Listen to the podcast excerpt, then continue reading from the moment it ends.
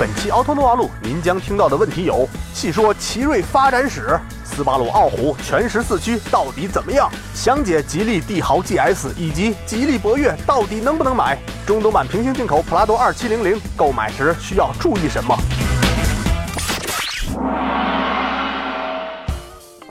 各位守候在电波前啊，守候在 WiFi 前，准备收听最新一期奥特鲁阿路的听众朋友们，大家好。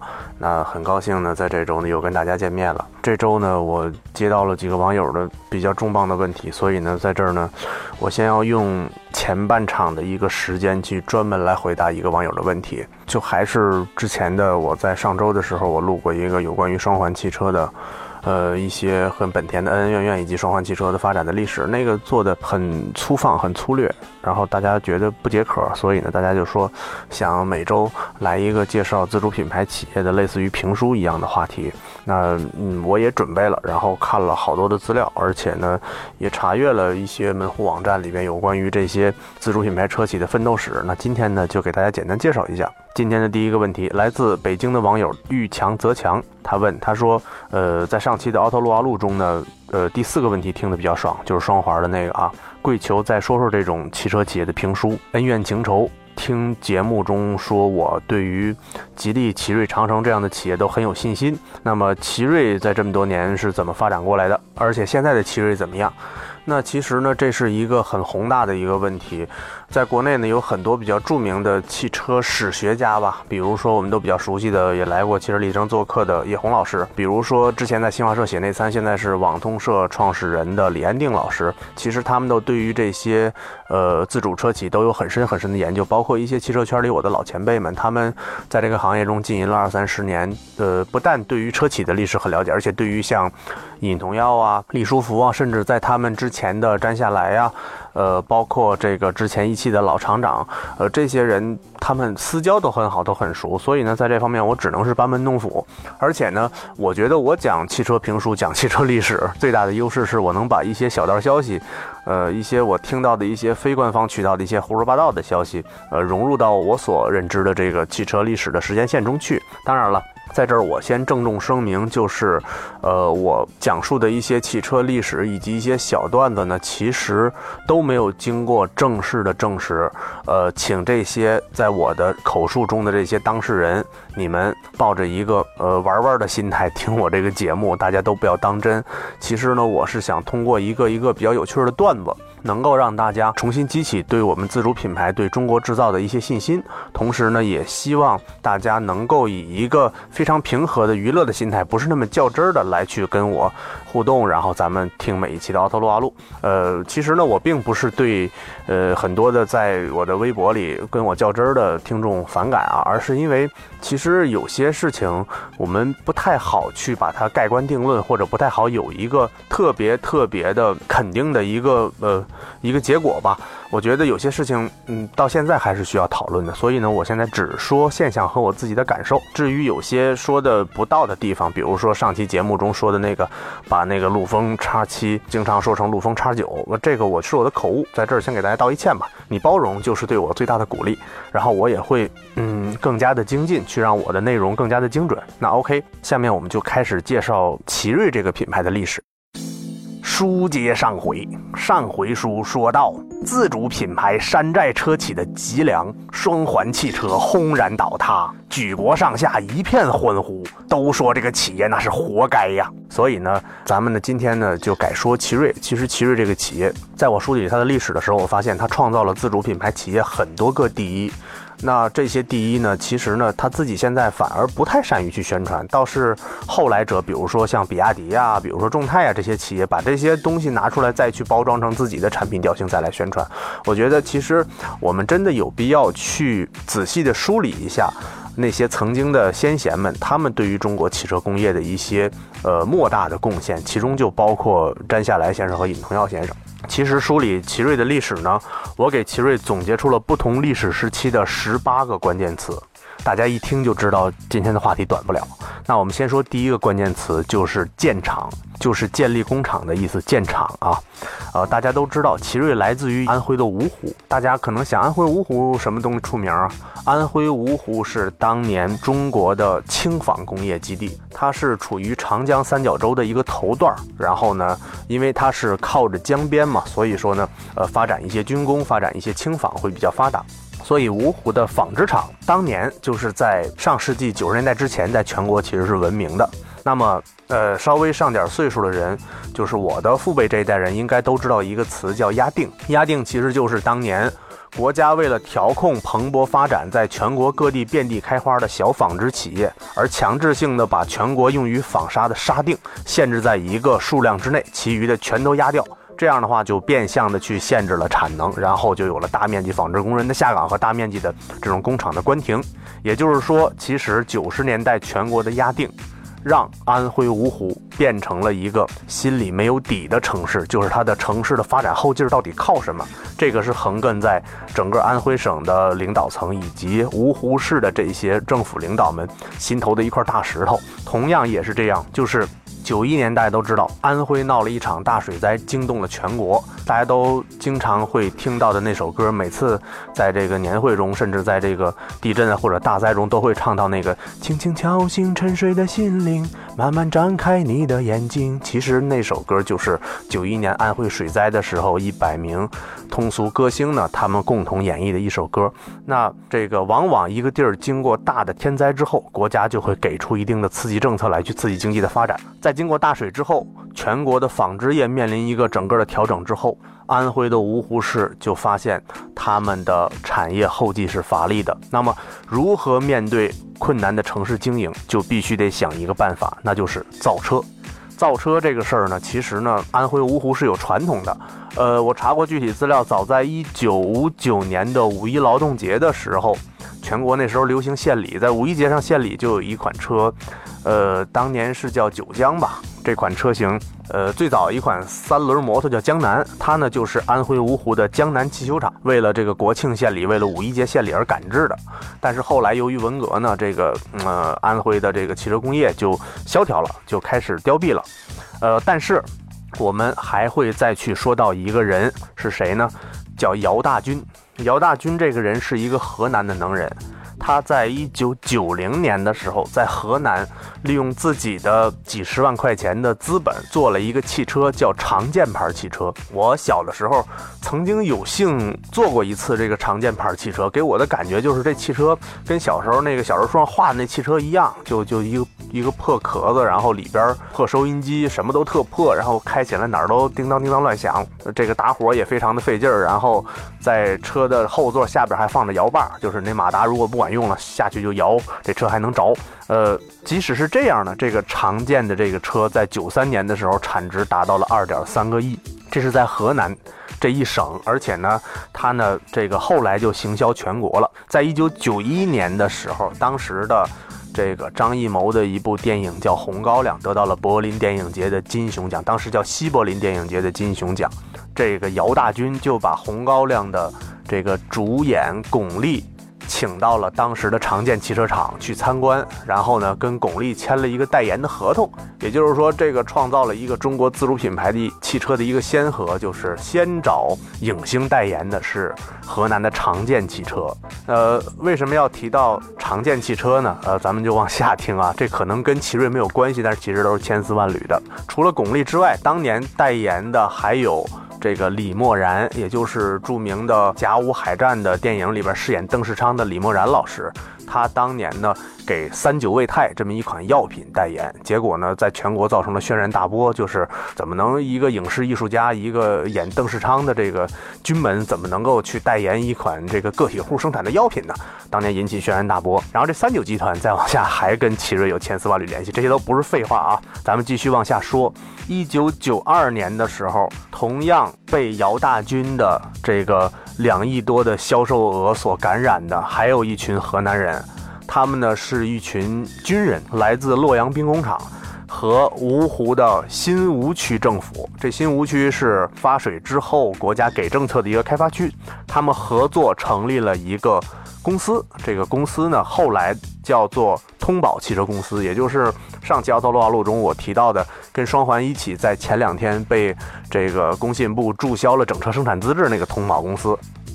这也算是安徽芜湖汽车种子最先着起来的一把火。然后这个通宝公司呢，它呢，呃，从诞生到最后不出车，它一共就生产了四千辆车。四千辆车中有一半以上是当时安徽省强制下发到各地，就安徽省各地去做出租车的。即使是这样，这个通宝呢，也让安徽省政府。看见了汽车行业巨大的发展潜力，也就是说，这通宝这四千辆车的营业额和产值，都要比这个芜湖纺织厂当年的营业额要大很多很多。所以呢，在一九九三年的时候，安徽省政府就和芜湖市政府签了一个这个备忘录，当时呢叫著名的“九五幺”工程，就是在“九五”计划中，安徽省的一号工程就是汽车项目。但是做这个汽车项目需要资金啊，当时安徽省政府，呃，没有想过去调拨多少资金，就请来了一个能人。这个能人呢，就把刚才我们前面提到的这个三九卫泰的制造商广东的三九集团请过来了。这个三九集团当时没有汽车生产资质，只有资金，他们就想跟安徽省政府合作去做汽车。但是后来一纸禁令下来了，就是中国政府当年只支持三大三小，也就是说一汽、二汽、上汽以及这个广汽等等这些三大三小，剩下的其他的一律不批复这些汽车项目，所以三九集团就悻悻而归了。那这个呢是一九九三年的事情，在九四年的时候，这个安徽省政府和芜湖市政府绞尽脑汁，还是想做汽车项目，怎么办呢？哎，拍大腿想起了一事儿。就是在第一汽车集团有一批人都是安徽的老家，为首的是谁呢？为首的就是当年第一汽车集团的董事长兼总经理耿少杰，耿总，他呢是安徽巢湖人，以他为首的一汽的一大批人都是安徽人。然后这个，呃，芜湖市政府和安徽省政府就就见天儿奔长春去人那儿泡着，然后，呃。据说啊，据说当时这个耿总耿少杰耿总也是对于家乡人民这种非常锲而不舍的精神很感动，所以就特批一汽扬子集团正式在芜湖落户。最早的时候是一个底盘厂，生产客车和货车的底盘，后来呢，逐渐的开始生产一些商用的一些小客车和一些小皮卡车。哎，这一汽扬子落户芜湖之后，这个芜湖政府等于吃了一颗定心丸。哎呀，终于有汽车项目了。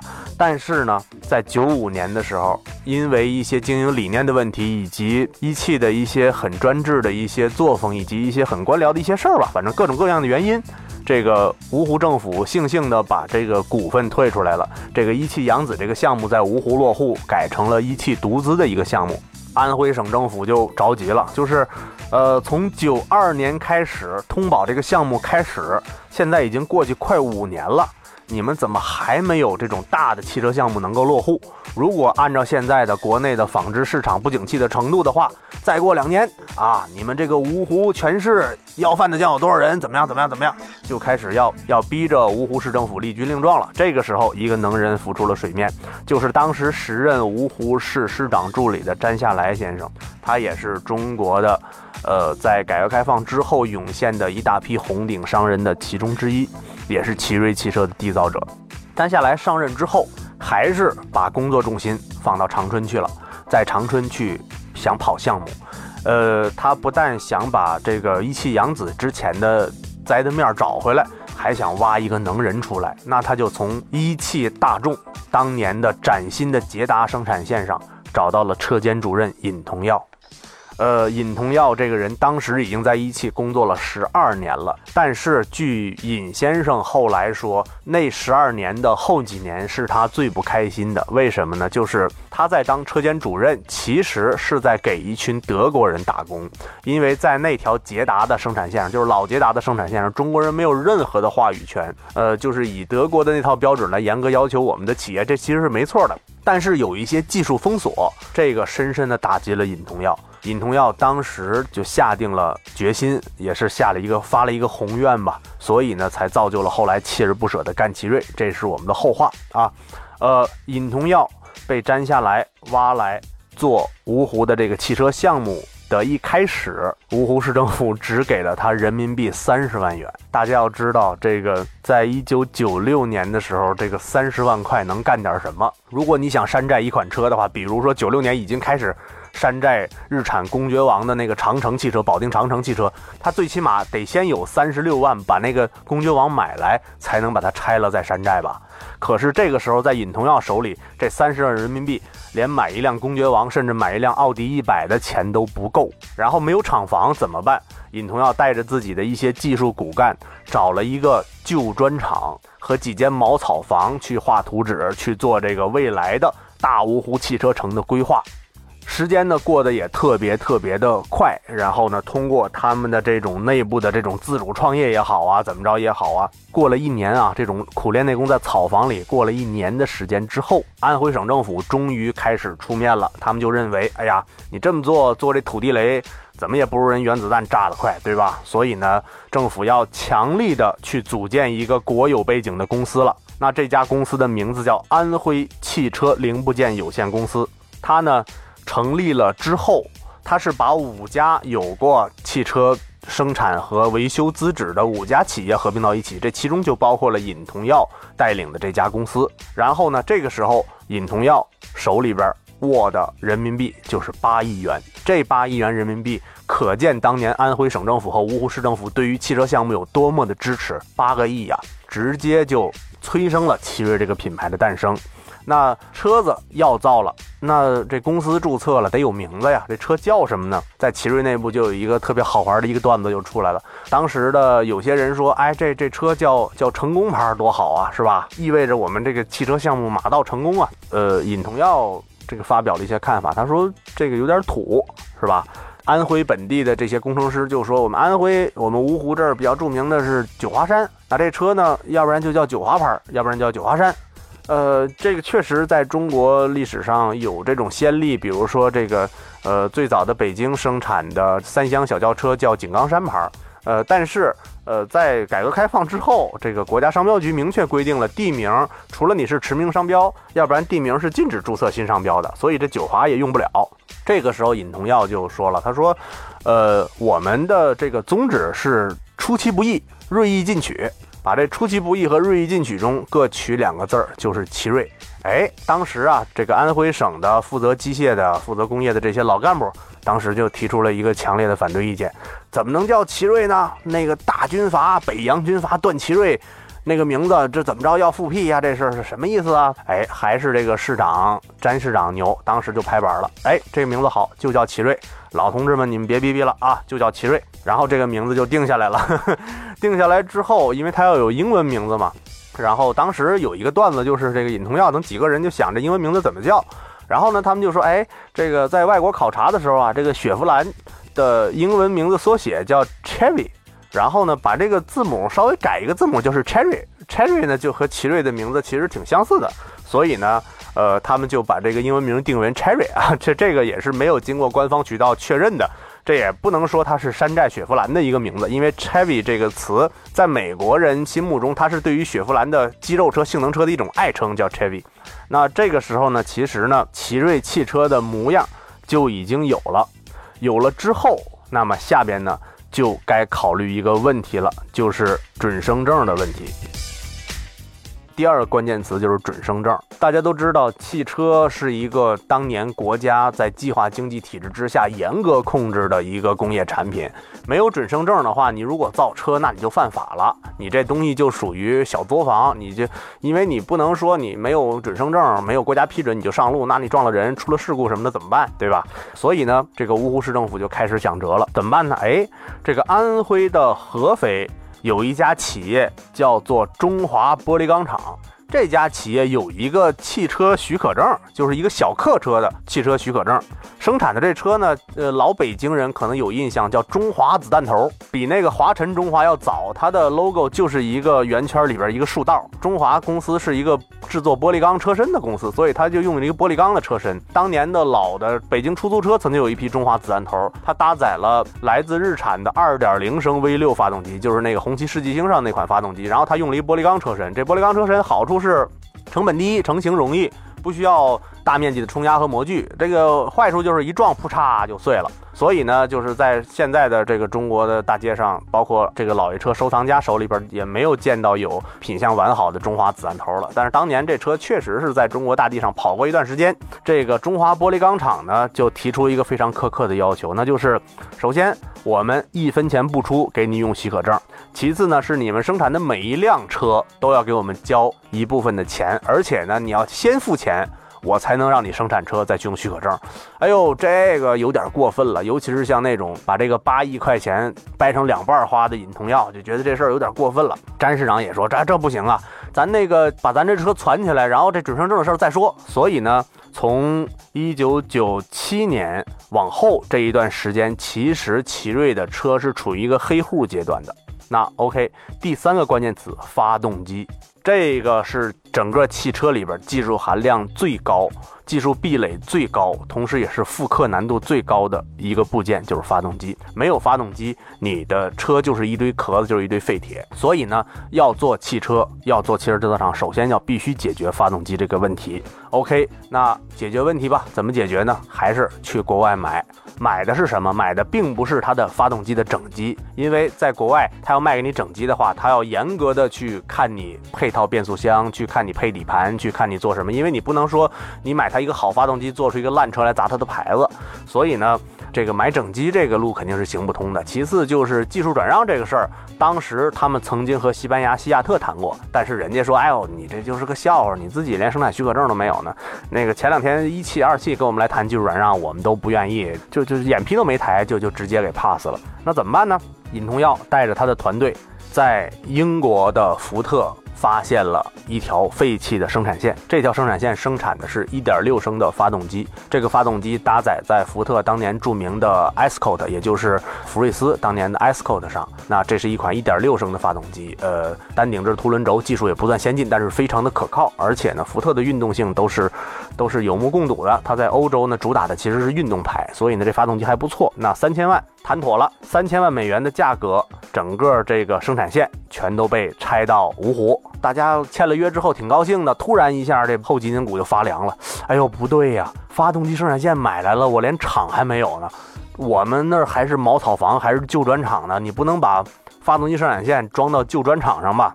立马赶紧给詹市长汇报，赶紧飞回芜湖，赶紧去协调，协调了大概八十万平米的厂房，而且呢，用几个月的时间。一个相对现代化的厂房就建起来了，但是这就面临一个问题，就是三千万美元拆来的这八九十吨的这个生产线的各个这个部件怎么安装啊？对吧？因为我们之前零基础啊，而且很多人英语都不过关，那老技术人员还学俄语的呢，对吧？都是留苏的，都是学俄语的，这这英语不过关，这怎么办啊？当时福特也提出了一个非常苛刻的条件，就是。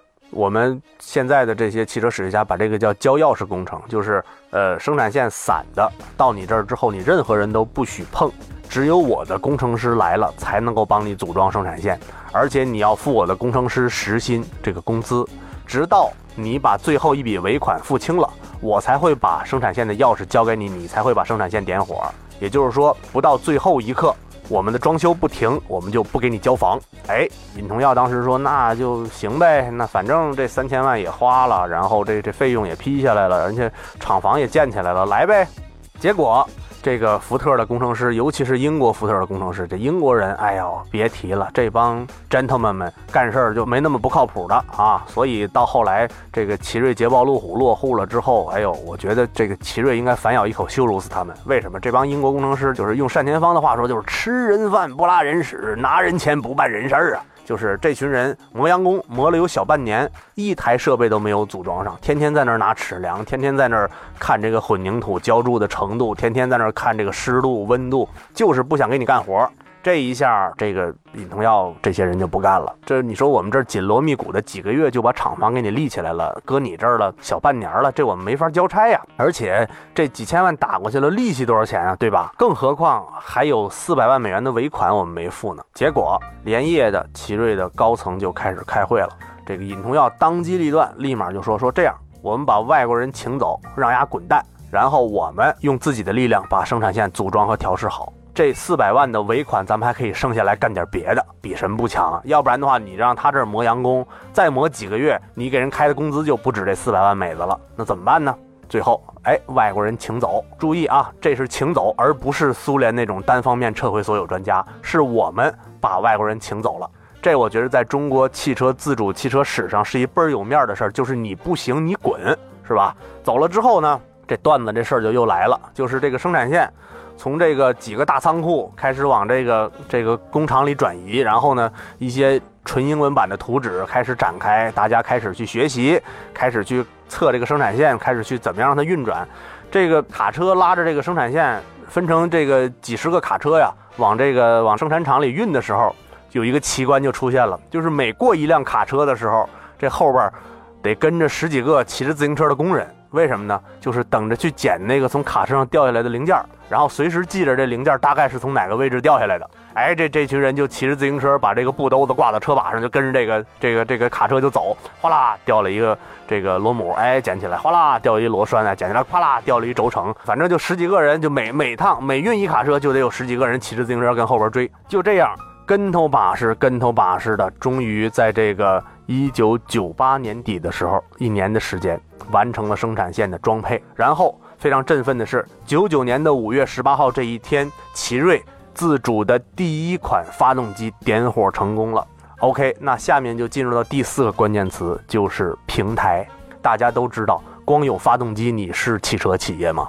你是一发动机厂，对吧？这时候还得继续往里投钱啊。所以说呢，就开始去找车身平台了。那找车身平台。这尹同耀就想了，我当年我是捷达生产线车间主任啊，这事儿我责无旁贷，我必须啊，就直奔长春了。结果到长春就让人德国人一脚踹回来了。你要干什么呀？当时就把尹同耀给拒了。尹同耀说：“那行吧，那这个从前有个地方叫山寨嘛，对吧？所以呢，就开始山寨这个捷达的底盘。山寨捷达底盘这个问题其实不难，难的是什么？难的是你得有好有有一好看的壳子。这事儿就把。”就把奇瑞给难住了。然后呢，其实奇瑞呢最早呢跟西班牙西亚特其实谈过技术转让，但是让人给拒了。那个时候的西亚特也是才被大众收购，心情也挺不好的。然后呢，哎，这个时候机缘巧合，又是一个我的一个非官方证实一个小道消息，就是呢，呃，中国当年的某位高层领导人曾经去西班牙考察汽车项目。他呢，大家都知道啊，中国的某位最高领导人是从一汽出来的。这个某位高层领导人在考察这个项目的时候，当时他们考察的其实是这个西亚特的 Toledo 的技术转让项目，也就是后来一汽大众的都市高尔夫。那车其实不是高尔夫，它是西亚特的三厢 Toledo，然后把它贴上一个都市高尔夫的名字，在中国骗了很多人的钱。那个项目其实是西班牙西亚特的一个换代项目。然后呢，呃，中国的这个高层领导人到那个车厂去参观的时候，然后。这个另一位安徽籍的高层领导人发现，这个车换代了之后，前一代的车型的模具在墙角扔着，风吹日晒雨淋，然后他就留了一心眼儿，他就把这个跟他随行的秘书说了一声，说你拍张照片，回去以后就跟这个尹同耀跟詹夏来他们说了，说那个你们谈一下技术转让吧，就是我看他的模具都在墙角扔着呢，他那车已经换代了，这款车就是一九九一年到一九九九年生产的西亚特的 Toledo。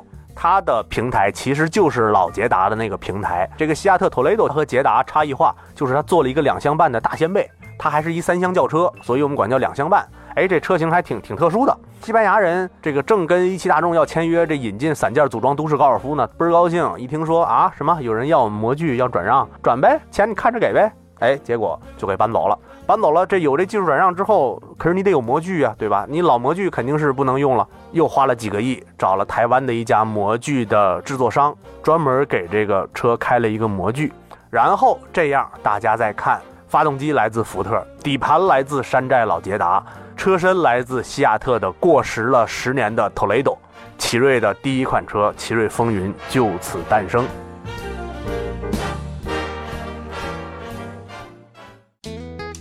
这款奇瑞风云当时非常非常的经典啊，经典到什么地步？我们马上就引入下一个关键词，就是车型。当年的奇瑞风云的上市的时间是两千年左右，就是千禧年左右。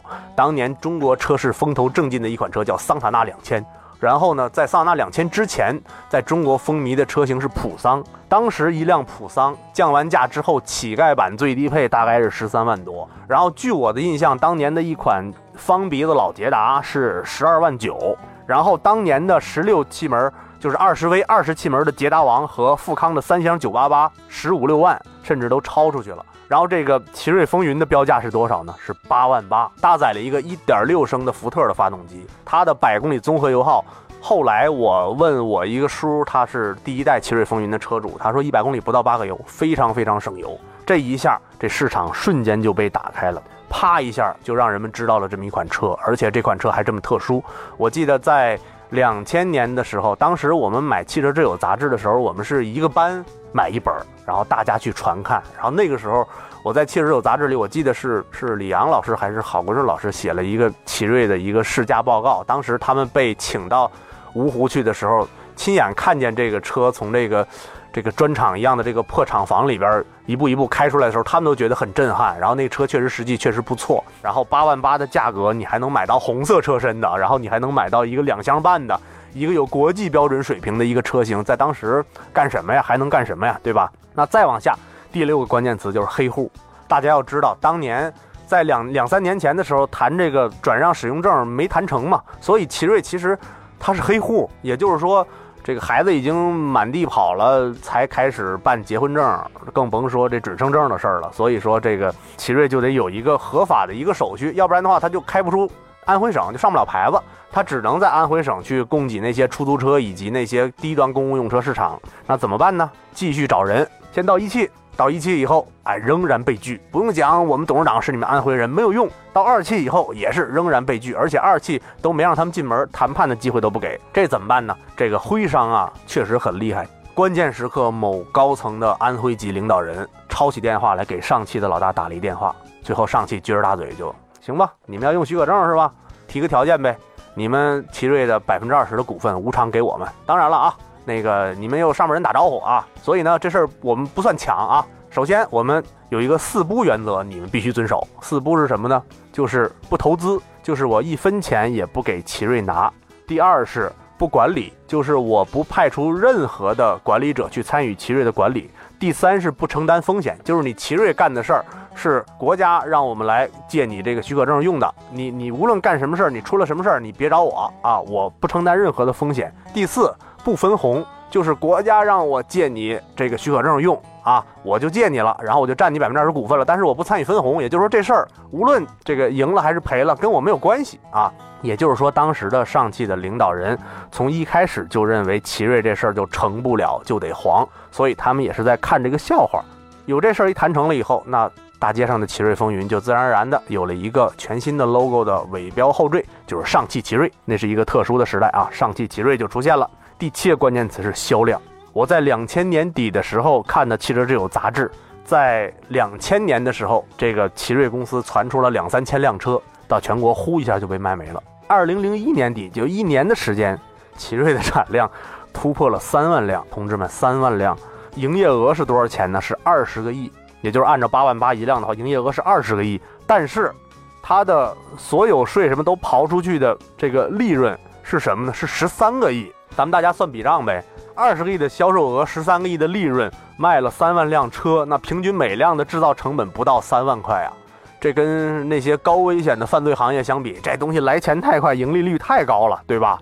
所以呢，咱们引入到下边一个关键词就是出口。这车它其实就是一西亚特 Toledo 嘛，对吧？只是发动机用了一福特的发动机。然后这车的首批车在北京大街上开的时候，被一个叙利亚老板给发现了。这个老板立马就买了火车票，就奔芜湖了。到了芜湖之后，就说：“我是叙利亚的汽车进口商，我呢要代销你们的两百辆车。”当时这尹同耀就傻了：“我这是忙着扩产，事儿这么多，你还要卖车？而且叙利亚那国家靠谱吗？刚打完仗嘛，中东战争是吧？那那这样吧，那个随便给给他十辆，先给他十辆，让他卖着，卖不了再说呗。给他十辆，而且那个钱不能欠啊，现结啊。然后下边问：那这多少钱给他呀？一辆？”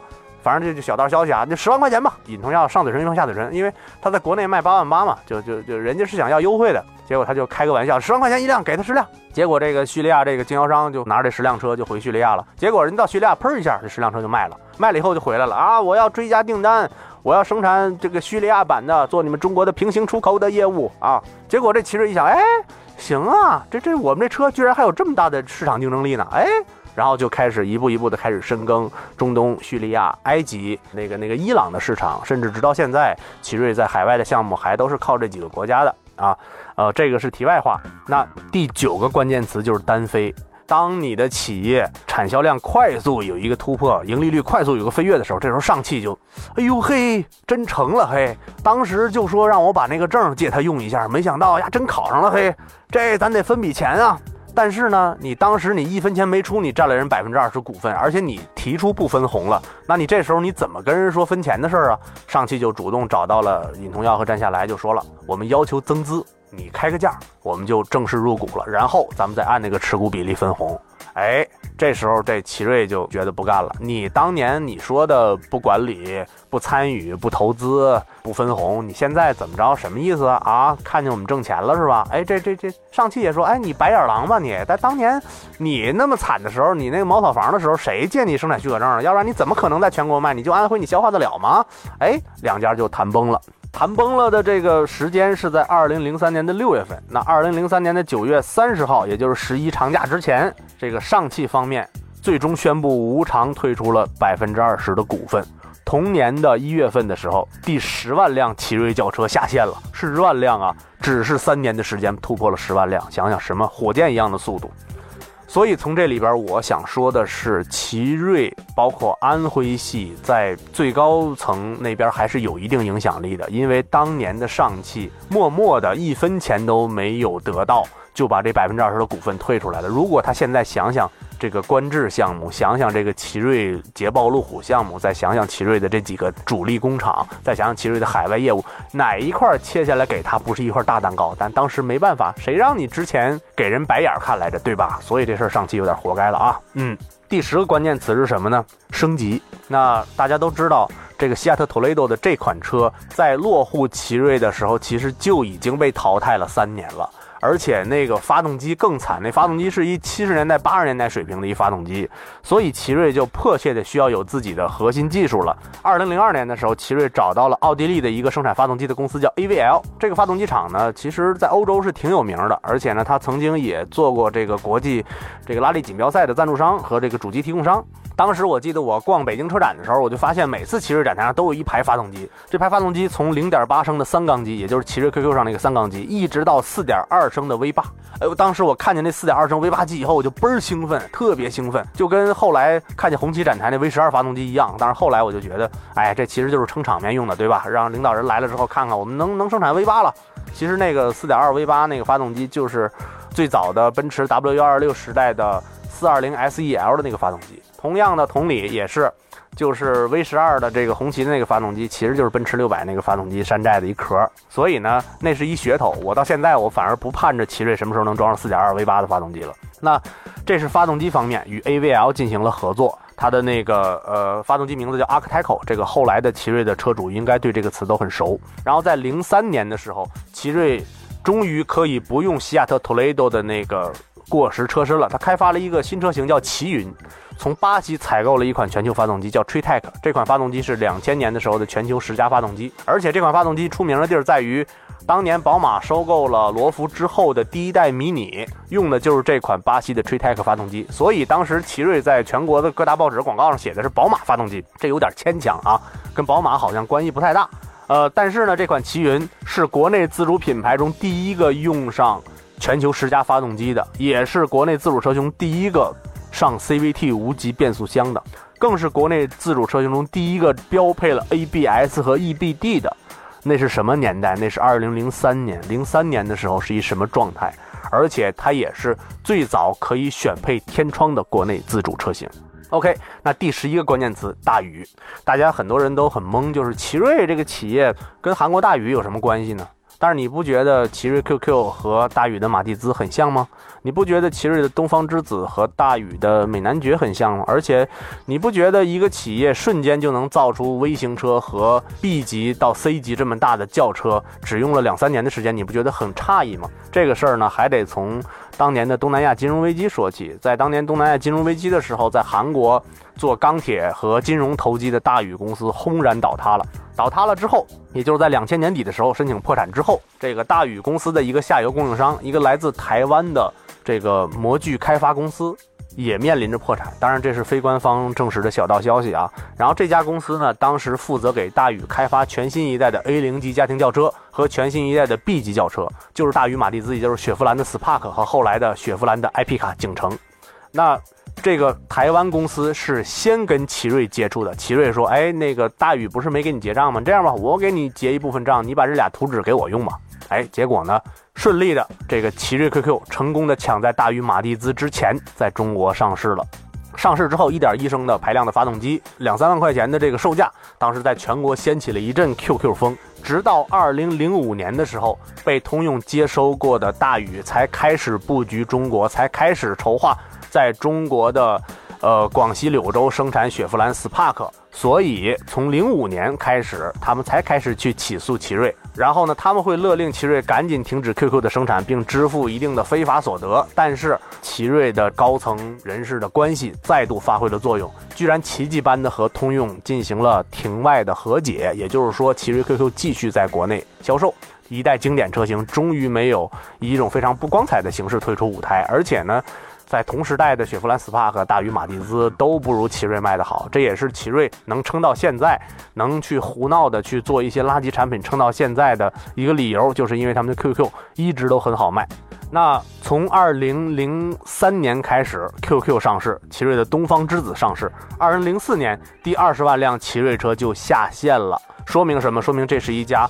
非常注重技术积累的企业，他们从两千年开始就开始在布局未来的发展了。这是一什么概念？我在两千年上高中的时候，因为我的家乡唐山呢有一个著名的齿轮厂唐齿，现在呢叫唐齿爱信，它是生产那个爱信的那个变速箱的。然后呢，当时我在高中的几个同学。举家都搬迁到安徽芜湖去了，他们的父亲都是唐齿的技术骨干。从那个时候开始，奇瑞就开始在积蓄自己的基层研发力量了。第十二个关键词：跨界。跨界源自于二零零五年的海外车展上，奇瑞推出的一款概念车，叫 New Crossover。大家都知道。跨界这个概念在中国不是长城先玩起来的，也不是比亚迪，更不是吉利，真的是奇瑞。因为在二零零五年，在全球的几大著名车展上，奇瑞都是以一个全新的概念车的作为主打车型来亮相的。这款叫 New Crossover 的车型呢，呃，有小道消息说是基于三菱的格兰迪斯研发出来的，它目标竞争对手居然是奥德赛，而且它比奥德赛的车身高度要高。比奥德赛的车身长度要偏长一些，它定位于五座及七座的旅行家庭轿车，也就是说，它其实从概念上讲是一个欧洲人从来没有接触过的全新的细分市场。但是这款车后来就没有走下去，它当年的中文名字叫做酷越车，就是 crossover，当年还没有跨界的这种翻译方法，所以它叫酷越车。呃，我记得那个时候我正在上大学，然后我翻到汽车杂志的时候，我就非常兴奋，就是中国终于能够有产品能够主导世界汽车的发展潮流了。但是后来我就发现，奇瑞作为一个中国自主品牌，一个本土品牌，它的影响力还是太弱了。之前的本田的奥德赛以及后来的丰田的一些车型，呃，把这个概念继续发扬光大了。但是奇瑞这款车型换了几次名字，一直都不温不火。比如说零六年开始它就上市了，它的名字叫东方之子 Cross，后来改名叫。叫奇瑞 V 五，然后呢，因为排量不同，有 V 五二零，有 V 五二五。再后来呢，奇瑞分标了，它就叫威林 V 五了。然后呢，在去年的成都车展上，全新的这个车型改款之后上市，叫艾瑞泽 M 七。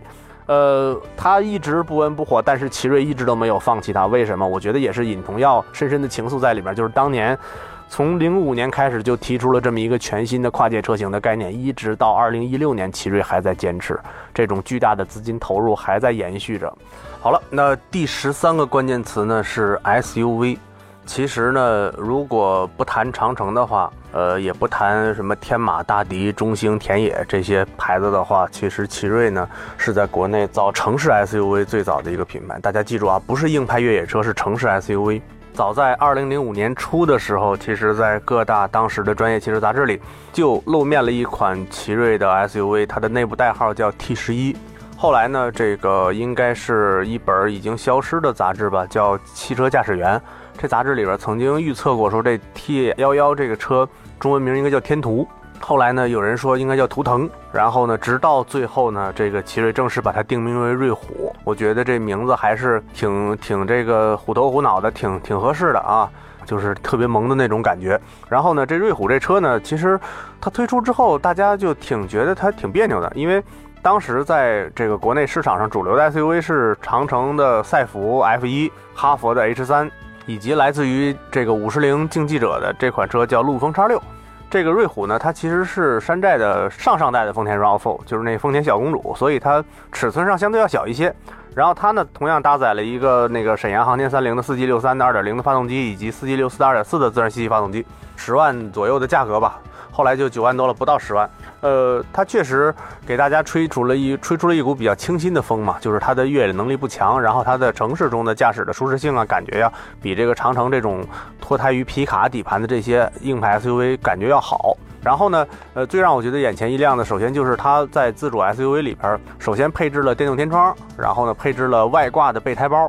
还有这个车顶的铝合金行李架，这让人觉得特别的酷。所以呢，瑞虎呢其实销售的也还算不错的了，说明奇瑞其实它的市场布局是很早的。它除了做这个这个 V 五，也就是这个这个 Cross MPV 之外，它还做了一个城市的 SUV。然后第十三个关键词就是新车。奇瑞其实是中国一个相对比较有忧患意识的企业了，它从它。引进了老捷达的山寨平台，引进了西亚特的过时的 Toledo 的外观之后，它就开始不断的在做自身的研发，而且他也非常清楚的知道，一款奇云，一款风云不足以支撑它未来十几年的发展，所以呢。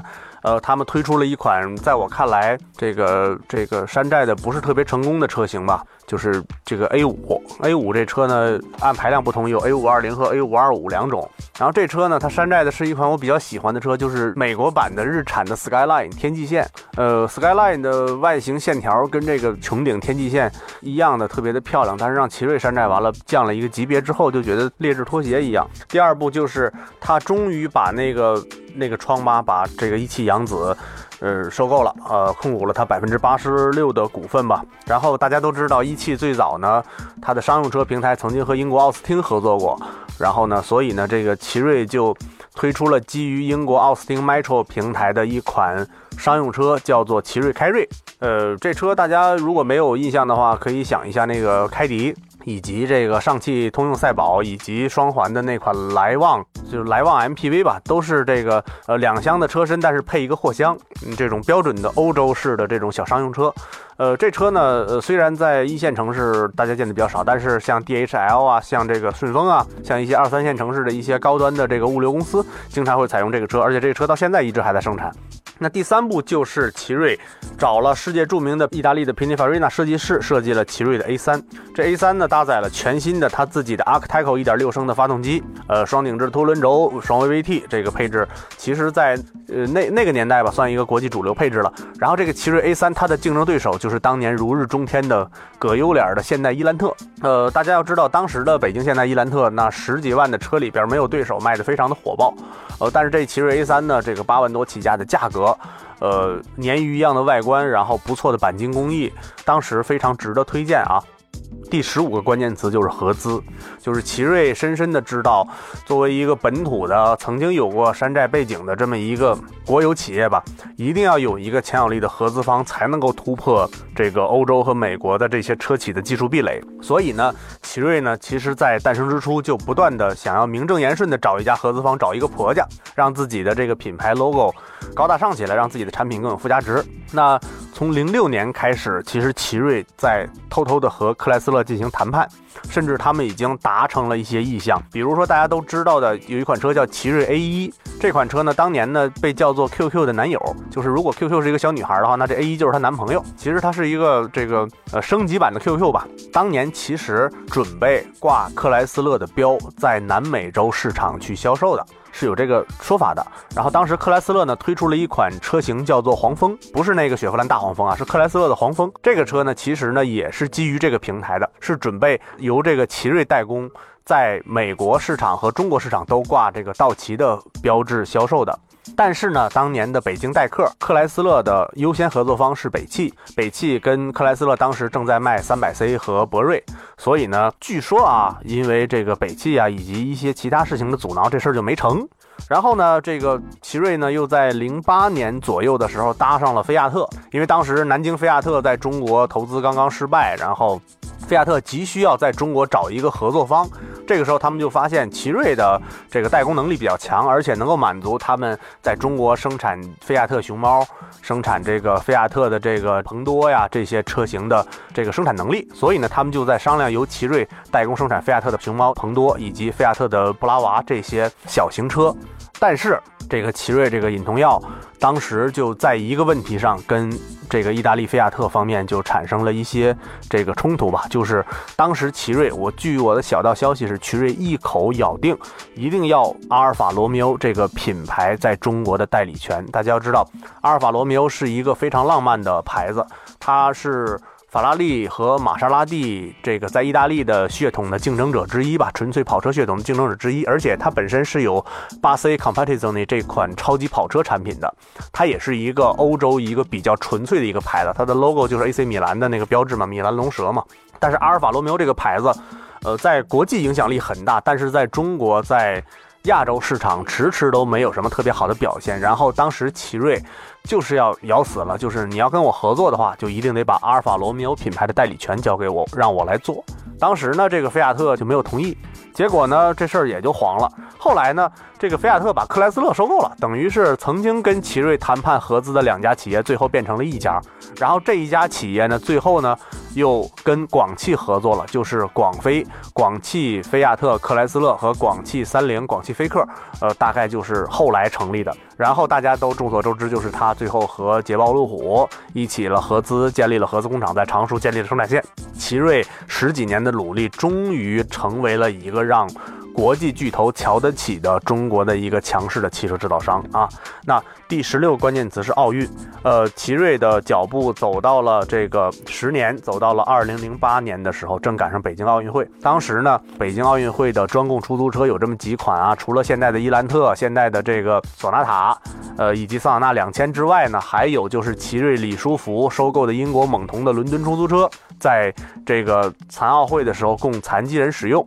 然后还有就是有大概一百到两百辆，我没记住数啊，一百到两百辆这个奇瑞 A 五的混合动力车，在北京被当做实验型出租车使用，当时确实也是轰动一时的一个新闻，而且在那一年，奇瑞。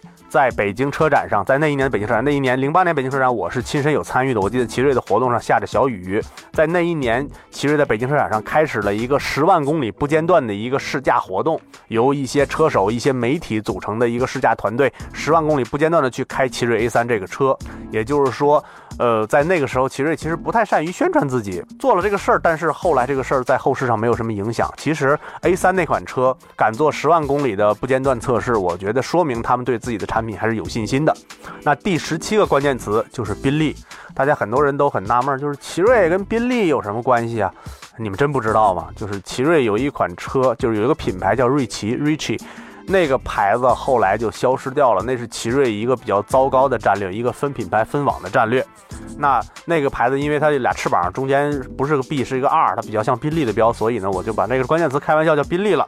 为什么呢？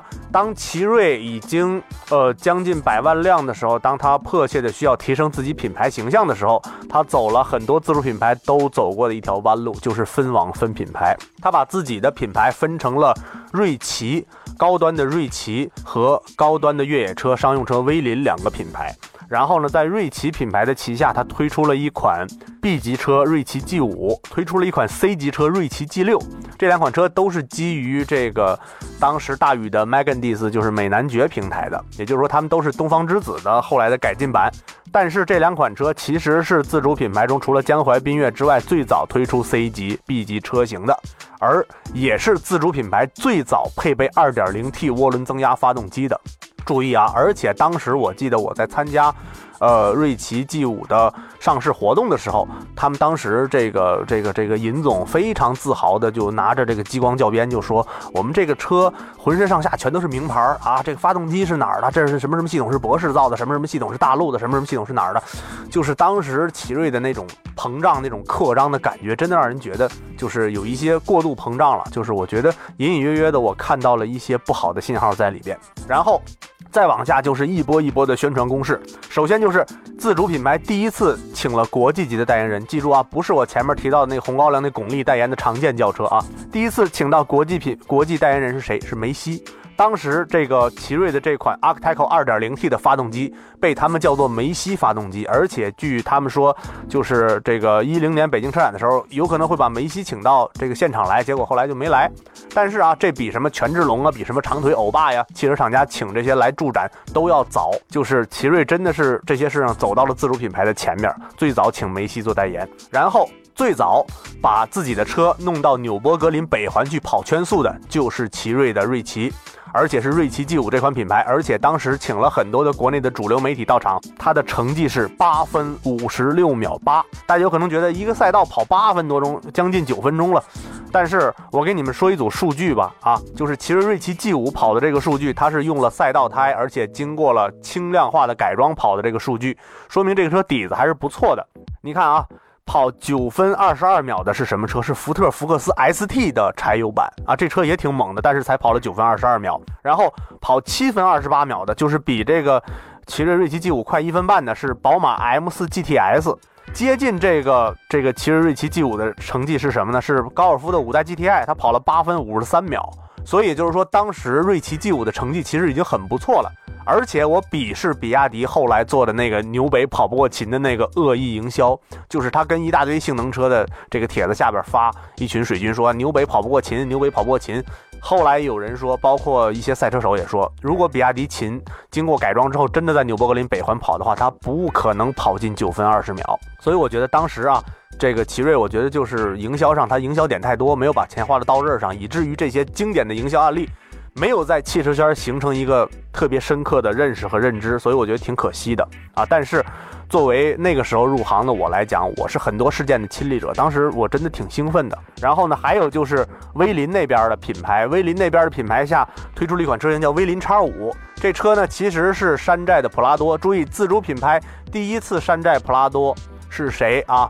不是北汽路霸，也不是长城 H 九，最早山寨普拉多的是奇瑞的威林叉五。它山寨的这个普拉多，啊，这个 L C 幺二零非承载式车身，然后带大梁，然后能硬派越野车，然后搭载二点零 T 发动机，那车其实挺先进的，现在市面上也有售，但是就没人买了。啊，然后那车呢，是二零零九年到一零年的时候，因为大家知道达喀尔拉力赛是跨年的嘛，他跑达喀尔拉力赛的时候是请卢大侠卢宁军当他的车手，而且卢宁军当时跑出了自己这个达喀尔赛程中比较好的成绩，就是总成绩第二十八名，而且居然完赛了。这比这个东风日产帕拉丁的时候，比这个三角轮胎的时候，比这个长城哈弗的时候，他自己的个人成绩都要好。最后一个关键词是两个字儿：观致。我送给观致，为什么呢？因为奇瑞它真的是在不断的开拓。观致代表了奇瑞在品牌上的一个努力。在观致之前，在二零一零年的时候，其实奇瑞的产品线已经延伸到卡车了。大家都知道，有可能不知道，有一个牌子叫联合卡车。联合卡车为什么叫联合卡车？它的出资方是零部件企业法士特、柴油机企业玉柴，然后集装箱企业中集集团以及奇瑞四家联合推出的一个卡车品牌，它叫联合卡车。这个重型拖头现在在市面上还有销售，虽然销量一般吧。但是在某些物流行业，它是占有一垄断地位的，因为它的投资方是中集集团嘛。然后奇瑞把触手已经触及到卡车和商用车了。然后在二零一一年的时候，奇瑞和以色列量子公司成立的一个全新的品牌观致正式的挂牌了。咱们大家现在在大街上偶尔能够见到跟哪吒一样的一个很帅的一个车观致啊，虽然销量不咋地，但是它在当时确实是全世界汽车圈都在关注的一个事件，就是观致品牌。然后在二零一二年的时候，在江苏常熟，奇瑞捷豹路虎正式挂牌，开始生产车辆了，以及我们北京车展上的这个捷豹的这个加长版的轿车，以及这个发现神行和极光，都是奇瑞捷豹路虎的产品。那二零一三年的一月份的时候，奇瑞的第一百万辆车正式的下线了。二零一三年的六月的时候，奇瑞的全新的品牌命名方式的第一款车型艾瑞泽七正式下线。虽然我开过艾瑞泽，也开过奇云三啊，也开过一些瑞虎五啊，这些现在的这些奇瑞的车，但是我不认为现在的车他们是在用全力来做。我觉得奇瑞这个品牌目前可能面临着一段阵痛期，一个比较严重的问题吧。我是觉得在自主品品牌里边。呃，首先我觉得长城老魏挺爷们儿的啊，之前一步一步从一个敲敲打打的企业做到现在。然后我觉得李书福有魄力，一步一步能够蛇吞象，然后吃掉沃尔沃，然后一步一步能够借助外力，借助中央政府的力量，逐渐把汽车行业做大做强。然后呢，他现在的博瑞呀、博越呀，帝豪 GS 啊，后面我们会提到帝豪 GS，确实做的也还不错。那这个是值得我一赞的。然后就是奇瑞，它的前半身 不是前半身啊，它的前半生确实非常非常值得我们尊重和敬仰。那种危机意识，那种忧患意识，那种不达目的誓不罢休的那种必死的精神，让我们觉得非常的振奋。但是反观这几年奇瑞的产品，这几年奇瑞的产品其实还是在吃前些年打下的非常雄厚的那些技术老本儿啊。论技术研发，它不如有沃尔沃加持的吉利，甚至人家吉利那边有 DSI 来自澳大利亚的变速箱厂的这个控股资格，有这种更深厚的技术储备。甚至说长城，长城放弃掉了轿车，专门打 SUV，而且长城在俄罗斯市场做的非常的棒，在南美市场做的也还不错。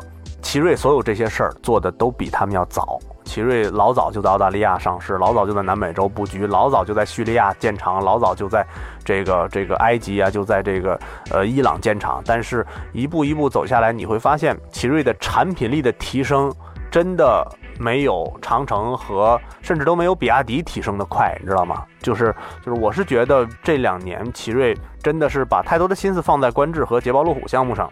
自己本身的项目，他们自己有点儿，不能说抱残守缺吧，就是进步的速度有点慢，逆水行舟，不进则退嘛。在这里，我想把呃非常刺耳的谏言送给这个奇瑞，就是首先站直了，别趴下；其次，逆水行舟，不进则退；再次，中国老百姓不是傻子，你用真诚待他们，他们也会用他们的钱包，用他们的真诚来去对待你。好了，这就是我们今天奥拓撸啊路的上半部分。我们稍微休息一下，容我喝口水。我们下半部分马上回来。汽车立体声，下半部分奥拓撸啊路，您将听到的问题有：斯巴鲁傲虎全时四驱到底应该怎么选？吉利帝豪 GS 详解。平行进口车那些坑，以及购买平行进口车到底需要注意什么？平行进口车到底怎么保修？休息过后，欢迎我们回到下半个时段的奥拓撸啊路。那上半个时段呢，其实我给大家梳理了一下奇瑞的一些相关发展历史。我觉得下次做节目的时候，我不应该这么做了，因为说到后边呢，我是为了去展示它的丰功伟绩，为了去说它一个时间节点而去说。我觉得趣味性上有待提高啊！我自己一点一点的去试不同的形式，具体怎么听着顺口，怎么你们觉得听着过瘾，你们就在评论里回复我，然后我尽量的去改进去支持啊！因为每次大周六、大周日的时候，我看见下边有四五十条评论。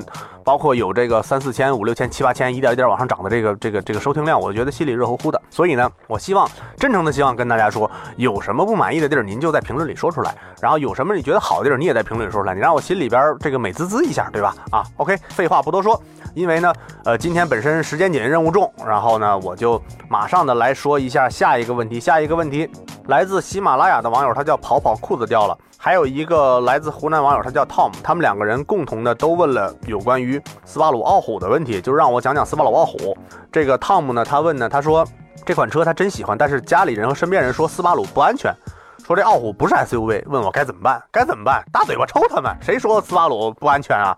这个汽车立体声的正式节目中曾经说过一期二手车保值率这一块儿，呃，斯巴鲁的产品在各个级别里边二手车都非常非常保值，而且它它在它的这个最大的市场美国其实有着非常多粉丝和拥趸。那今天我们呢就详解一下这款天生生下来就必须小众的一款低调车型，就是斯巴鲁的傲虎。傲虎这车呢，就是大家都知道这个斯巴鲁都是动物命名，它的大型 SUV 叫吹贝卡驰鹏，就是大鸟一样驰鹏。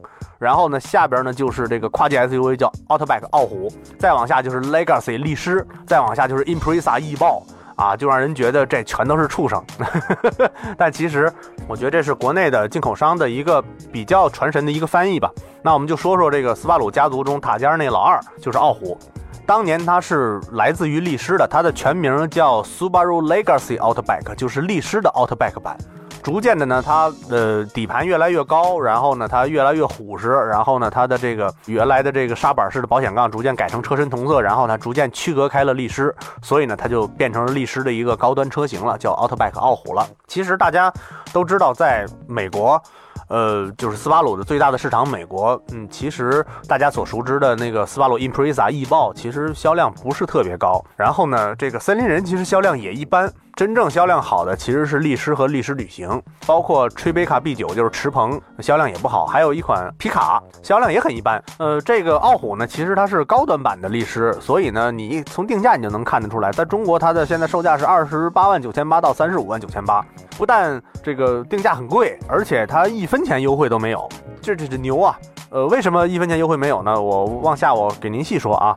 咱们先说配置，它现在搭载了两款发动机，一款是2.5升的自然吸气水平对置发动机，一款是 2.0T 的四缸水平对置的涡轮增压发动机。呃，这两款发动机其实我觉得都不如原来那款3.6的好。咱们再往下说啊，就是很多人曾经都问过我说，能不能说说斯巴鲁的四驱系统与其他的别的品牌的城市 SUV 的四驱系统有什么不同？他们家四驱好像很牛的，但是我告诉你，斯巴鲁的车里的四驱其实也不一样，它大概分成了。三到四种，为什么说三到四呢？就是有的地方减少一个前桥差速器，它就就是少了一种形式嘛。也就是说，它其实内部也有很多的不同的四驱系统。最牛的应该就是斯巴鲁 Impreza WX STI 那款的四驱系统，它带前桥差速锁，带后桥差速锁，而且它能够用手动来控制每一个车轴的这个扭矩输出。那个赛道利器绝对是驾驶的神器，那是脱胎于 WRC 的。然后呢？当年斯巴鲁就那么一款四驱系统，但是随着后来这个逐渐的斯巴鲁的这个销量也上去了，然后各个车型也都挺受欢迎的，甚至说丰田一入股之后，逐渐的就去削减它的成本，就把它硬生生的变成了几种不同的四驱形式。那我们呢就掰扯一下吧，就是首先说现在在国内能买到的三点五的四驱的斯巴鲁，以及这个二点以及这个二点零 T 的这个力狮和二点零 T 的这个森林人。他们搭载的这个四驱系统呢，叫做 ATS AWD，也就是说，它搭载了一个主动扭矩分配的全时四驱系统。它的主要的工作的单元是多片离合器，而这个多片离合器是电控的，也就是说，你是不能手动控制它的扭矩输出的，你只能通过不同的轮子、不同的打滑程度来去用电子去控制它的扭矩输出。那搭载这种四驱系统的呢，包括了 CVT 版的森林人，还包括了斯巴鲁的跨界车叉 V。当然了，这个叉 V 呢还有一个不一样，就是它没有那个 X Mode 那个模式，就是它不能够实时的去切换这个越野模式。然后呢，手动挡的森林人它搭载了比这个还要阉割的这个四驱系统，然后那个四驱系统就是纯电控的，就类似于 CRV 和那个宝马叉五那样的四驱系统了，那个就就就更低一个层次了。然后更高阶的是什么呢？是已经停产的3.6升的力狮所搭载的那个叫 VTD AWD。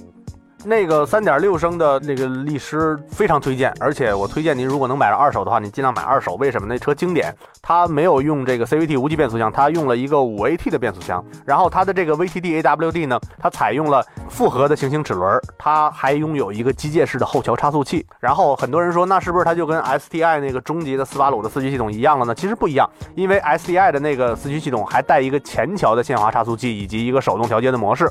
那这款带 VTD AWD 的3.6的傲虎，当年的价格就是一年前在市面上还在卖2014款的3.6傲虎，四十二万九千八，而且一分钱都不便宜。大家知道四十二万九千八是什么概念？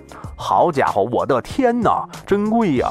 而且在市场上你几乎搜不到它的二手车，为什么呢？我简单查了一下，一零款的第三代的斯巴鲁傲虎。它的三点六的这个高级四驱版本，二手车价格在十万到二十六万不等，就是它过了六七年了，居然还能够保证一个五折的一个价格能够出售，而且零四款的那个斯巴鲁的傲虎现在看起来也不过时。所以你们知道，这属于一个极致个性的一个另类，它属于一个保值神器。而且呢，就是我们再介绍一下，就是现在这款傲虎，其实它是第五代傲虎，第一代傲虎是从九五年就开始了。它本身这个代际更新不是特别的快，但是呢，因为它是一个旅行车演变而来的 SUV，所以它的体型特别修长。比以森林人、比丰田 RAV4 为主的这样的城市 SUV 看着要舒展的很多。同时呢，它离地间隙稍微小一点，所以它的越野能力也差一些。当然了，买这种旅行车、四驱车的人其实不是为了越野的。这些人为了干什么呢？我看到的一些开这个三代的零四款的傲虎的人，都是玩自行车的，就是把自行车架到车顶上，然后跟着自己的车队拿着对讲机指挥人们去去骑自行车。然后还有就是滑雪的，把雪板架上以后，然后去雪场去玩。所以呢。考虑到这些人都是一些高端极限运动爱好者，所以这个傲虎的配置也就特别高。当然了，它要配置低了的话，也没人买它，因为毕竟这么贵嘛，对吧？它呢，除了最低配之外，全系都标配电动后备箱。这个玩滑雪的人肯定知道，这东西肯定特管用。你大冬天你手都掏不出来，然后你直接一摁，嘣的门就打开，嘣就关上了，对吧？而且因为滑雪的很多人都买傲虎，所以呢，它全系标配了。电加热的前排座椅，而且它全系标配了倒车影像。我觉得对于一款三十多万的车来说，这些都是基本入门的这些配置嘛，我觉得都还都还好啊。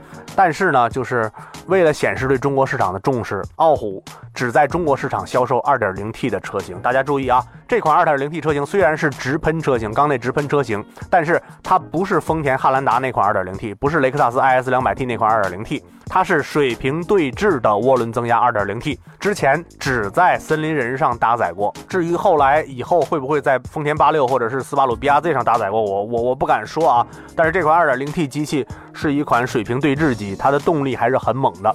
所以你会发现 2.0T 的车比2.5自然吸气的车卖的贵，而且在中国市场上，2.0T 只有一种配置，就是顶配三十五万九千八那款，我觉得有点不理性哈。呃，我我就简单说一下对这个顶配车型不满的地儿吧。我我简单看了一下，这中国市场专属 2.0T 顶配这车，只有它配双排气管，剩下都是单排气管。但是它这双排气管居然是隐藏式的，它在它那个保险杠里头握到里头了，特别低调。而且呢，它低配的行李架居然比高配的行李架要好。它这个高配是一个隐藏式的假行李架，这低配的配了一个纵杠加横杠的这种高端行李架，让我觉得挺变态的 这感觉。然后呢？这车的这个发动机确实非常不错，以至于说标配 2.0T 发动机的车型和2.5的发动机车型都有这个 SI Drive 的功能按键，但是 2.0T 车型有一个超级运动档啊，这个后面我们要专门的说，就是2.5的发动机的这个 SI Drive 这个功能呢，它有 I 选项舒适。选项有 S 选项，就是运动选项，它可以通过这个 S 和 I 的这个切换来改变油门的灵敏度，改变方向盘的力矩，改变这个爆发点，来控制这个 CVT 变速箱的工作。而这个 2.0T 的水平对置机的这个车型呢，拥有这个 S Plus 模式，就是超级运动模式。在这个超级运动模式之下，这个 CVT 变速箱居然能够模拟出八档来，也就是它它直接就从六档变八档了。哎，这让我觉得挺怪异的，就是之前从来没有见过这种能够随时变换档位的 CVT 无级变速箱。然后我后来查了一下，这个 CVT 变速箱跟全时四驱车型的搭配历来就很少很少很少，很多都是搭配的两驱车型，甚至搭配的这种横式四驱车型。然后它呢？必须要采用纵置的链条式才能够这个稳稳的放进去，然后还能保证它的动力输出。所以呢，这变速箱其实挺奇葩的，然后技术也挺先进的。然后呢，据说它的可靠性比日产的那个 CVT 要强。然后呢，还有就是它全系标配了 ESP 呀，这个稳定系统啊这些东西，而且全系标配六气囊。所以我觉得从价格上来说，我觉得您能看上这车，我觉得我挺佩服您的，就是真的您懂车。因为很多人说啊，这车这车比汉兰达怎么样啊？这没法比。比福特锐界怎么样啊？也也真的没法比。就是一个开这个斯巴鲁傲虎的人，他有可能，嗯，他他购车预算是一百万，后来他因为这个平时要滑雪玩，所以他买了傲虎。他跟这个买一汉兰达，日常代步什么乱七八糟，全家老少一块都出去玩，家里只有一辆车，它是完全不同的消费概念。在美国，呃，一些玩冲浪的人，玩自行车的人是拿这车当工具车用的，就是平时上下班另有车开，然后周末出去玩才去开这个 Outback 傲虎呢，它是更多的偏向于修旅车的概念的。然后，呃，这个在汽车之家里边，这个编辑就说说这个傲虎这个车，在国内是没有竞争对手的，也没有对标车型的。这个我不太同意，因为这种车往往都会有一两个跟它同样奇葩的对标车型。所以我还真就想起来两个，比如说。本田歌诗图啊，这个本田歌诗图这个三点零排量的这个车的售价是三十三万五千八，然后现在市场上优惠三万，这是四驱的高配车型，我觉得跟它就直接能对标。但是要我选，我肯定选傲虎，不选歌诗图。为什么？虽然本田那个发动机确实好，本田那个那 AWD 系统也还不错，而且本田可靠性很好，而且本田维修保养比斯巴鲁肯定省钱。但是是一个国产车，一个进口车，而且那歌诗图是一个是一个硬生生跨界，它不是像傲虎一样。经过这么多年的发展，然后从这个玩自行车的人、玩冲浪的人的实际需要出发来去设计这种车型，他们俩完全是两个劲儿，你知道吧？而且呢，还有一款车型很生僻，叫丰田的温萨，就是威萨。这车是一个进口车型，在中国现在已经这个不怎么销售了，订单制销售了啊，三十四万八千六，全部原装进口，一分钱优惠没有。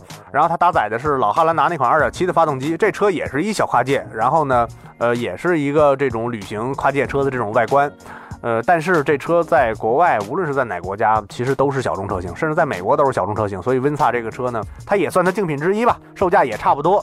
但是这两款车，我觉得都不如傲虎带劲儿。虽然这个傲虎的四驱系统已经被阉割了，虽然它那个三点六的发动机也已经就是水平对置六缸发动机那经典发动机已经没有了，但是斯巴鲁的范儿在。就是这种做所有车都是小众车的这种企业，我们一定要尊重他们，真的是这样。就是你有可能会买一个普通的一个这个卫生洁具厂生产的这个洗脸盆儿或者一个马桶，但是呢，你在用。马克杯喝水的时候，你在用茶具招待这个客人的时候，你肯定不希望它是一个大落货，你肯定是希望它带有自己的标签的。同样也是这样，我觉得您既然看上傲虎了，预算在这里边了，我觉得您消费能力就在。消费能力在的话，那你为什么还要去买一款让别人猜你是低配还是高配，让别人猜你花了多少钱买的车呢？你是不是会买一款让别人一看这车就不便宜，一看就知道你特懂车？就是我觉得买车是给自己开的。然后才是给别人感受的，而这两样东西都能兼得。除了这车二手的时候少卖点钱之外，我觉得都挺好的啊。我觉得我强烈推荐你去看看傲虎，当然不强不是强烈推荐你买，因为每个人都有不同的喜好。我觉得买这个级别的车的人。咱就不要听那个以讹传讹的谣言了。谁说斯巴鲁不安全？谁说这车不是 SUV？这车就不是 SUV，你能怎么着？对吧？这车我觉得我就不把它定义为 SUV，我还是把它定义为一个旅行车，跨界旅行车。那是因为说一个车是 SUV，其实跟骂人一样，就你就实在都不知道这车叫什么了，你就叫 SUV 呗。你其实不是这样的啊。咱们往下还会说到帝豪 GS，我也不认为它是 SUV。这个问题希望能够满足您的要求。那今天第三个问题，呃，湖北襄阳的网友他问吉利帝豪 GS 怎么样啊？一个深圳网友詹姆斯 Sock 他问吉利博越会不会买了之后小毛病比较多，该不该入手？我把这两个问题合并成一个问题来说。首先咱们说一下帝豪 GS 这款车，我首先我没有开过，但是我也会下一步积极去协调，去争取早日试上这款车。我觉得这车啊，我需要迫切的需要跟大家掰扯一个问题是，它其实跟帝豪之前的车型毛关系都没有。有可能你们对于帝豪 EC7 的评价还不错，就是它，我当时试驾时候，我觉得它比雪铁龙 C4 也差不了哪儿去，对吧？那帝豪 EC718，然后呢，有可能你们会对帝豪 EC825 嗤之以鼻，就是它就是一个土豪做的一个假 B 级车。但是它这款帝豪 GS，它真的是跟博越、跟博瑞是一个平台的一个车型，而且这款平台有可能是未来沃尔沃全新的 x C 五零、x C 六零的一个平台。然后呢，呃，我觉得啊，这车叫帝豪 GS，是因为之前的帝豪有一个不错的口碑，能够比较容易让老百姓去接受。他们官方是这么解释的。但是我觉得，你就延续你博字辈儿的那个热销的场面，对吧？吉利博瑞、吉利博越之后，这个车叫博派。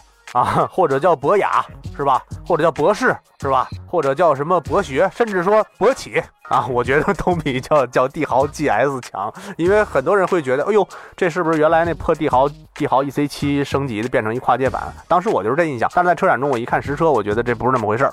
咱们看一下数据，它搭载了 1.3T 的涡轮增压发动机和1.8升自然吸气发动机，但是它配了一个。六速双离合变速箱，然后这六速双离合变速箱我查了一下是干式的，然后它来自格特拉克，呵呵呵，所以这个我觉得啊，那咱就假设它没有问题吧，是吧？要不然这话就没法聊了，就往下就没法聊了啊！反反正我没开过这车，对吧？不好说啊，我真的不好说，因为我本身还是有一颗爱国心的。但是，嗯，那个牢骚过去了之后，然后咱们说一下价格。前两天刚公布的七万七千八到十万八千八，我觉得价格定的还行吧，还行，最起码在这个平台上还行。因为同样尺寸的，呃，沃尔沃的 V 四零 Cross Country、V 四零 CC。那可是三十多万的车，小四十万的车，对吧？呃，所以我觉得这个价格还 OK 吧，我觉得还 OK。然后呢，呃，我在车展上看到实车之后，首先第一感觉就是它后备箱开口有点小，这个确实是，我觉得搬一些什么电视啊，放一些什么比较大的大件的行李什么的可能会不方便。但是它后备箱那个造型挺漂亮的。然后呢，我一拉开后门往里一坐，哎呦，我心里咯噔一下，为什么呢？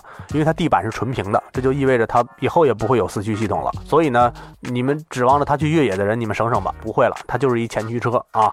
然后呢，这车呢，我觉得，呃，从我个人感觉上来讲，这车首先就是漂亮。当时在车展上，我第一眼看到它的感觉，就跟第一眼看见长安那智尚 XT 那个感觉其实一样，就是给我感觉特惊艳。自主品牌的企业考上了啊，终于。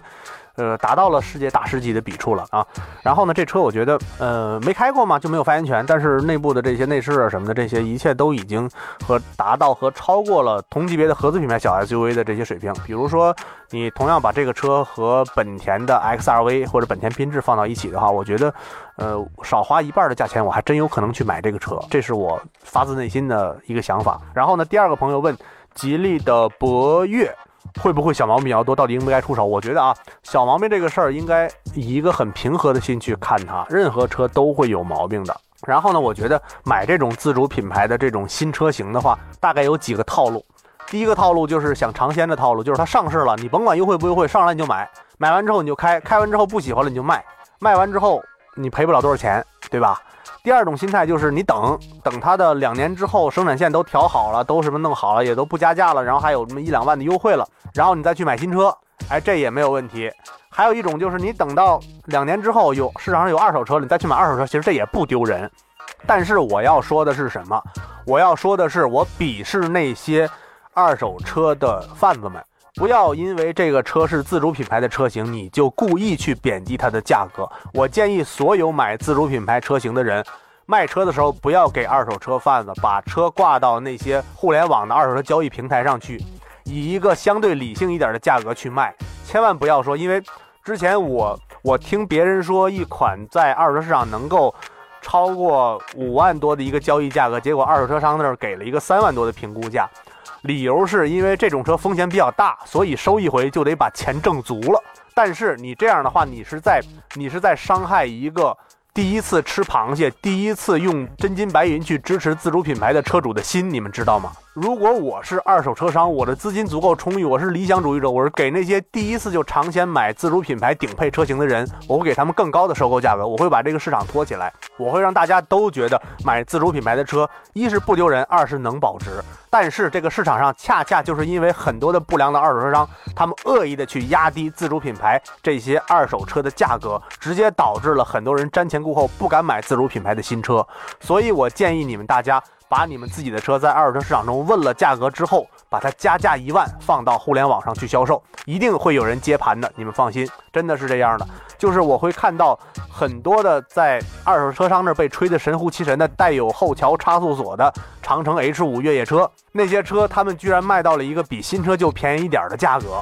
但是你一看就是有越野史的，他们就把这车吹得神乎其神。哎，这就是一普拉多，就是挂着长城的标，这长城的壳子。这车有后桥差速锁，这车是电控的分时四驱啊，怎么样怎么样？这车三菱原装机。但是如果我有摄像头的话，我如果给他们录下来他们收车时候的那副嘴脸的话。我大嘴巴抽死他们丫的！真的，他们就会说：“哎呀，你这什么破车呀？我们一般收长城的车，我们对折之后再打一对折，因为这车放到我们市场里就没人买呀，就卖不出去呀。”扯淡，说多了都是恨。今天最后一个问题来自辽宁葫芦岛的网友，叫平海林峰，他提问：现在有很多的平行进口车，比较常见的是中东版的丰田普拉多二七零零。因为价格合适，所以他很想考虑一下。另外，同一款价位的还有福特的探险者，还有福特锐界之类的车型。那平行进口的中东车到底应该注意点啥呢？买探险者相比于普拉多来讲，买哪个好一些？首先，呃，来自。平行进口车市场的中东车型，目前我所知的只有丰田系的中东版，剩下的都是美版的。尤其是你提到的这些锐界呀，以及探险者这些车型，包括福特野马这些车型，其实还有那大皮卡什么的，都是美美规车。然后呢，呃，中东车跟美规车的差异，其实就是中东车那个空调的暖风不太好，因为中东不需要用暖风。嗯，这个现在也都会，这经销商到手之后都会调一下那个空调，所以这就没问题了。但是我觉得挺鸡肋的，为什么呢？因为这个普拉多二七零零的国产版中规车现在的价格是官方定价是不到三十九万，然后在一些互联网平台，在一些团购平台上，三十八万、三十七万多都有可能拿下。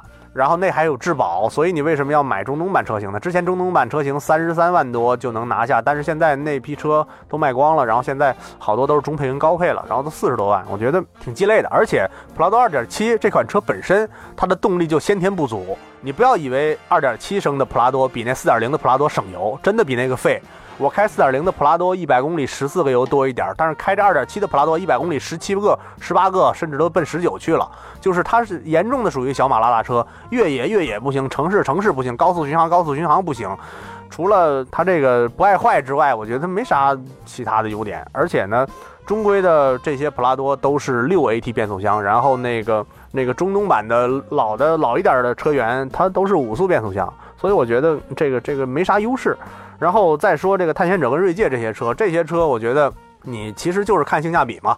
如果你把他们三个都算作竞争对手，其实你单纯比的是价格。我倒觉得你不如去 4S 店去看看那个中规车到底优惠到一个什么地步。就是一般这些问题我特别不愿意回答，因为我不想去因为这个而左右您的决策，因为您我不知道您的实际需求，对吧？所以呢，我就简单的分析一下国内的有关于平行进口车的一些政策吧。首先就是国家的法律规定了。平行进口车使用两年或五万公里之内，必须要享受三包服务，而且呢，车里边的一些易损件享受一个月或两千公里的三包服务。易损件包括了什么电瓶啊、刹车片呐、离合器呀，呃，这个这个轮胎呀、轮毂啊什么这些东西。然后呢，呃，大家注意啊，这是国家规定，但是 4S 店是不给平行进口车保修的。也就是说，国家有这个规定，但是你有可能不知道去找谁去去执行。然后呢，国家规定。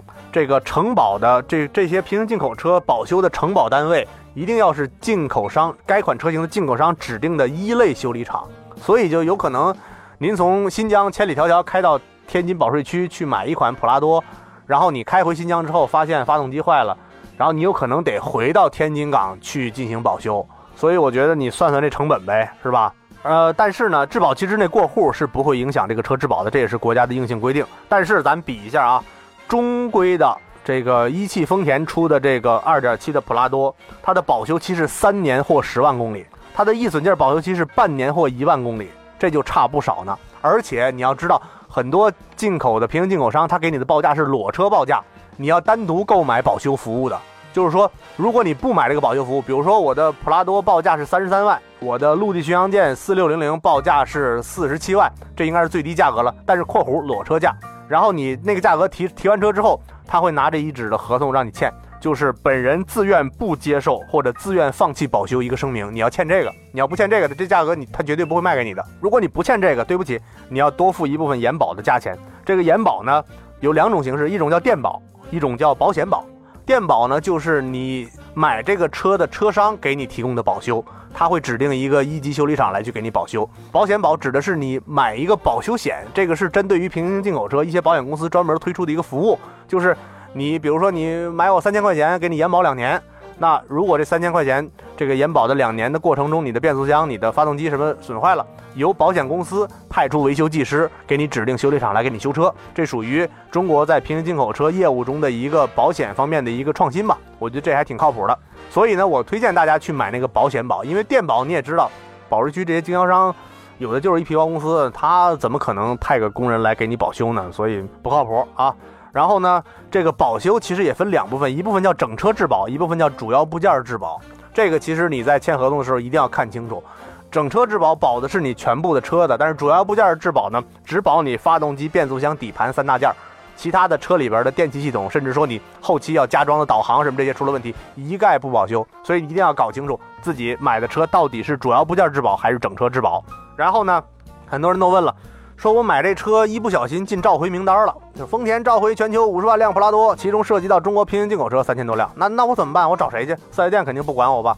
你联系按照国家法律规定，你联系你的购车的经销商，他会给你指定一个修理厂，而且呢。我通过查了相关法律文件之后，发现了一个网站。我这次我要吐槽一下啊！我要吐槽一下，就是我们这个中国汽车三包网啊，这个网站是查询汽车保修的唯一的国家指定的网站。我一打开这网站页面，我一看我就知道这个不是莆田系承包的，这个真的是这个政府部门的网站。那页面设计的，哎呀，啊，然后呢，这个。